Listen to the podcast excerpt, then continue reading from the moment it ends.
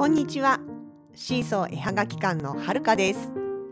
このポッドキャストでは私たちのものづくりの様子やイベントの裏話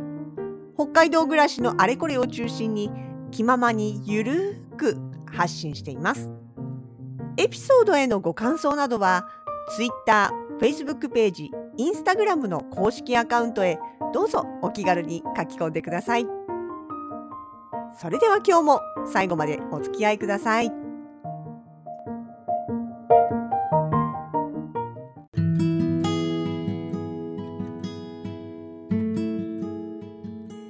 2022年8月の15日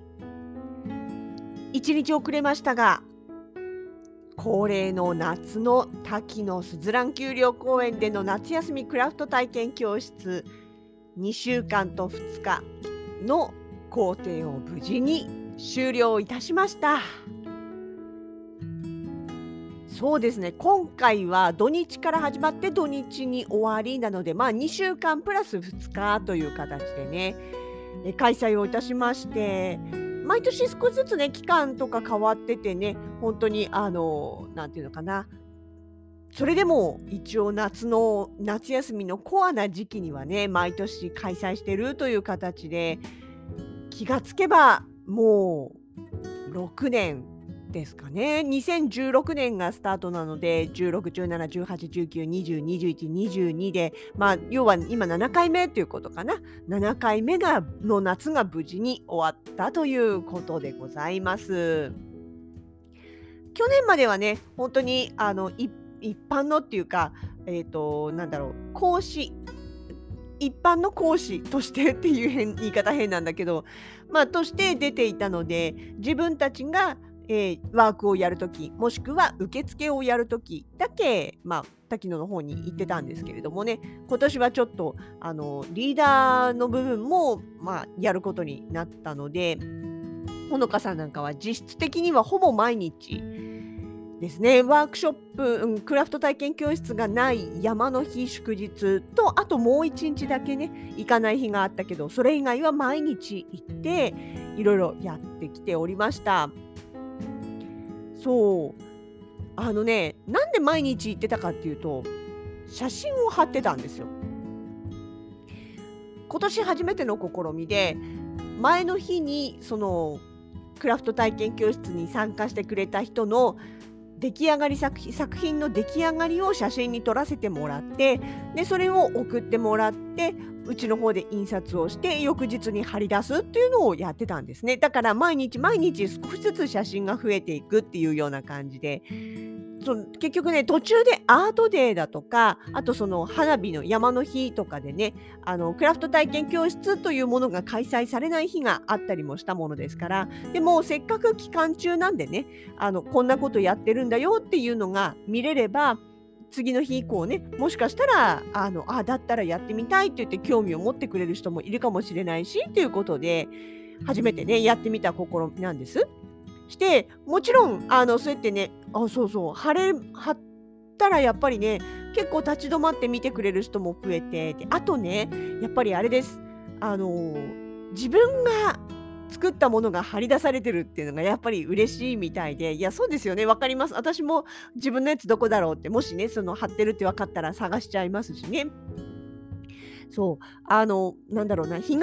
りの人ももちろん多いんですけど、キャンプみたいな形で連日というかね、あの、滝野の方にいる人もいたりしますし、それからあの日帰りなんだけど何日か続けて滝野に遊びに来てくれるっていうような人もいたりしましてだから本当にあの終盤の方というか後半の方になってきたらあ私のやつ貼ってあったみたいな感じでね探してくれたりとかあとは本当にその、え、こんなことやってるんだって言いながら、あ、これかわいい、これかわいいって言ってね、みんなの作品を指さしながら会話をしてくれる人たちとか、結構見かけて、特に受付入ってるとね、あの、すぐ横の位置に、その張り出しされてたので、あの反応が見えてね。で、あの、結構、なんだろう、注目もあったし、あすごい良かったかなとは思いました。そう。あとね、今回もう一つ特筆すべきなのはというかトピックとしては中止がなかったんですよ。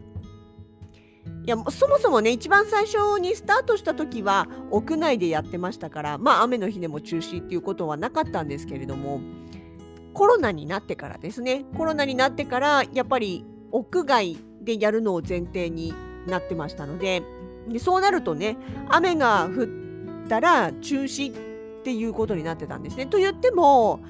ほら山の天気は変わりやすいですからまあ、予報とにらめっこですよね。天気予報と、それからお天気カメラというか、まあ、現地の方にね、ついてるカメラと、ライブカメラと、あと滝野の人のま判断とっていうところを複合的に見、総合的に見て、今日はやりますとか、今日はもう一日雨でしょうから中止にしますとかっていうね、あの、毎朝判断をしていたんですよね。で、やっぱりコロナになってから今回3回目になるんですけども1年目も2年目もどうしても中止はあったんですよ。朝から雨前の日から雨大雨強風みたいなね台風みたいな雨が降ったりとかっていう日もありましたしなんですけども今回今年は完全中止っていう日がなかったんです。まあ言い換えれば雨が少ないとも言えるのかもしれないんだけれども途中1回ねあのスタートして午前中でスタートして雨が降り始めて午後になってちょっとこれはもう今日は無理だということで中止にしたっていう日はありました。そうあと雨がパラついてきたり風がねすごい強くなってきちゃったりして途中から屋内に移動したっていう時もありました。なんだけれども、あくまでそれは途中からの変更で、本当にあの、そう、午後から中止になったのだって1回しかないし、それ以外はなんだかんだでね、結局1日、あの、予定時間まで、あ、1時間早く繰り上げたことがあったかな。うん、あのそうそうそうそう。午後中止の他にもう一回ね多分悪天候かなんかで1時間早く繰り上げたっていう日がありましたけれどもそれ以外は本当にね予定通りに開催をできてこれはね本当初ですよね。屋外でやるようになってからは初ですよね。やでもね改めて振り返ってみると2016年に一番最初の時があったんですけどこの時はね期間が本当に長かったんです。あの本当に本当にあのフルで夏休み期間、えー、7月の22 2 3 4 5 2 5 6かな？あ、そう、26だ。8月、7月の26から8月の23とか22とかね、あの一般的な小中学校の夏休みが終わるまで目いっぱいっていう日程だったんですね。で、まあ、それがね、あの、コロナだとかいろいろいろいろいろいろまあ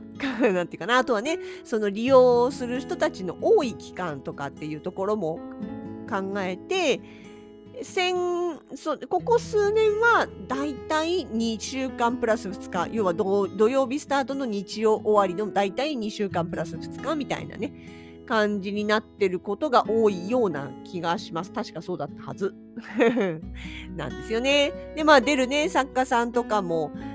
あの毎年出てるメンバーもいれば途中でやっぱりねあの入れ替わったりとかっていうのも当然ありますしねあの来ているわけなんですけれどもねうちもねそれこそスタートの時は顕微鏡の顕微鏡で小さな写真を小さな世界の写真を撮ろうっていうところが始まって2年目の2017年はインテリアパネル作り。2018年はアートフレームとキーホルダー。2019年はアートフレームとキーホルダーとテレビ。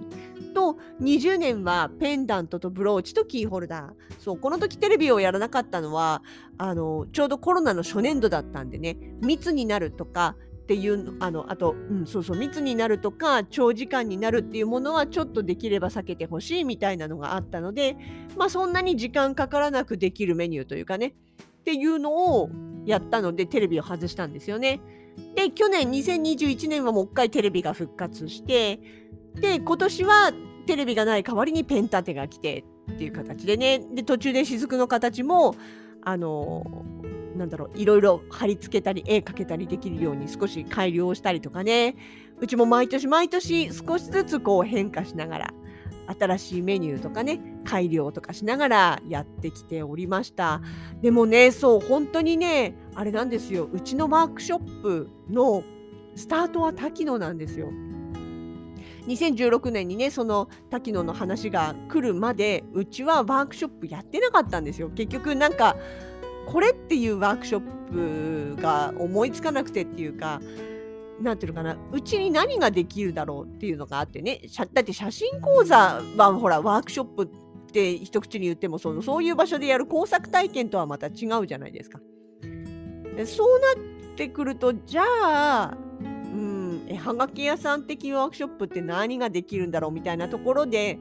結構ねできないっていたんだけれどもでもまあその2016年にお話をいただいた時にちょっとじゃあちょっときちんと自分たちのワークショップっていうものを考えてみようって言ってスタートしたのがね、まあ、最初が顕微鏡だったわけなんですよね。で2年目のインテリアパネルっていうのはもうあの写真を布に印刷してでそれをおしゃれに飾ろうみたいなそういう形から入ってのまあね今に至るわけなんですけれどもね本当にメニューも、うん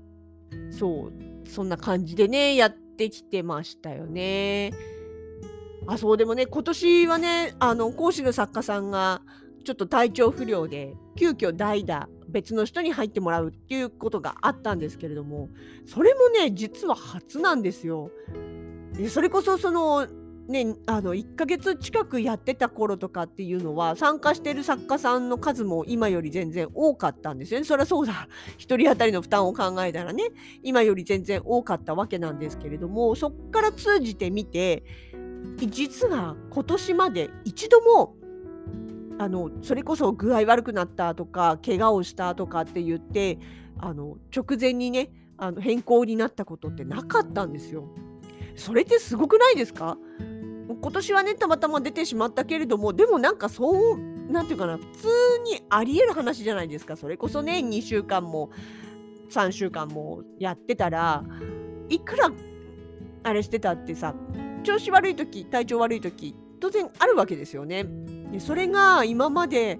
起きずに予定通りに進んでたっていうこと自体がむしろ奇跡なんじゃないかなって思うぐらいですよね。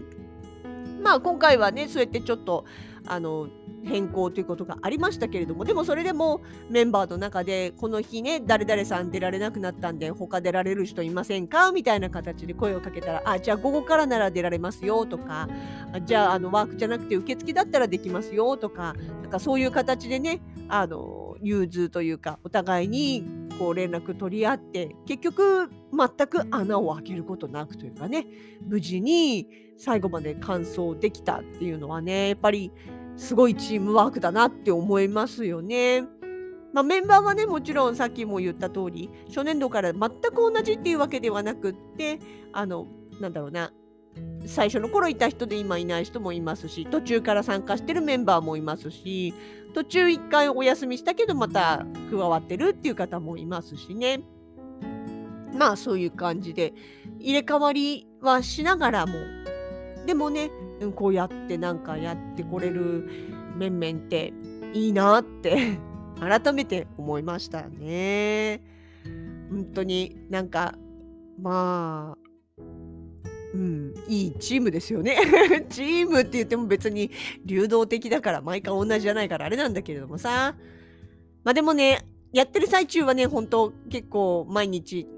まあ毎日って言ってもそんなに日数多くないんだけどね、今なんかは。それでもね、やっぱり期間中は気になるっていうところもあって、終わればほっとするわけなんですけれどもね、もうまたでも来年もね、やれたらなと思いますし、お客さんもやっぱりね、あのー、結構、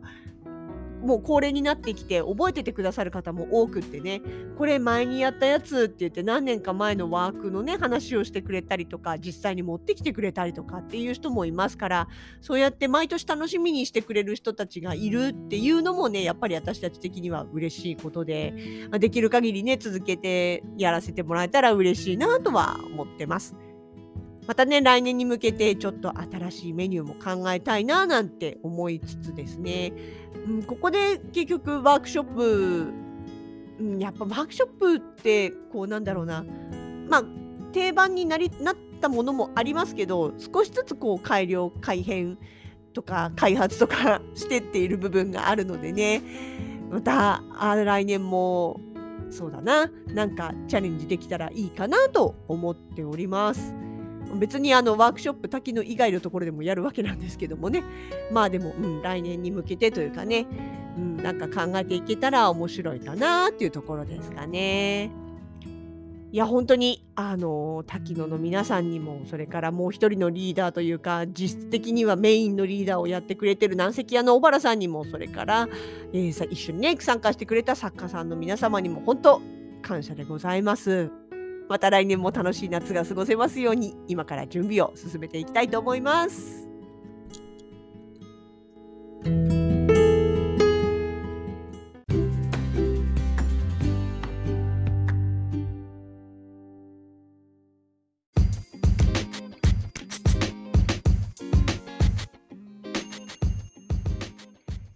シーソー絵はがき館直近のイベント出店情報です8月29日月曜日はスマイルアートフェスタ。前回に引き続き投稿ストアプロム山花店での開催です。今回はハンドメイド作品の販売のほかマヤ歴の占いリラクゼーションのマッサージものづくり体験のワークショップもあります。こじんまりとしたイベントですが内容は本格的で盛りだくさんが売りのスマフェス。そして9月少し涼しくなった地下歩に登場いたします。ハンドトゥーハートポップアップショップ。2年7ヶ月ぶりの地下歩通路での出店となります。イベント開催7日間のうち私たちは12日月曜日15日木曜日の2日間に参加となります。秋物を取り揃えてまいります。どうぞ遊びにいらしてくださいね。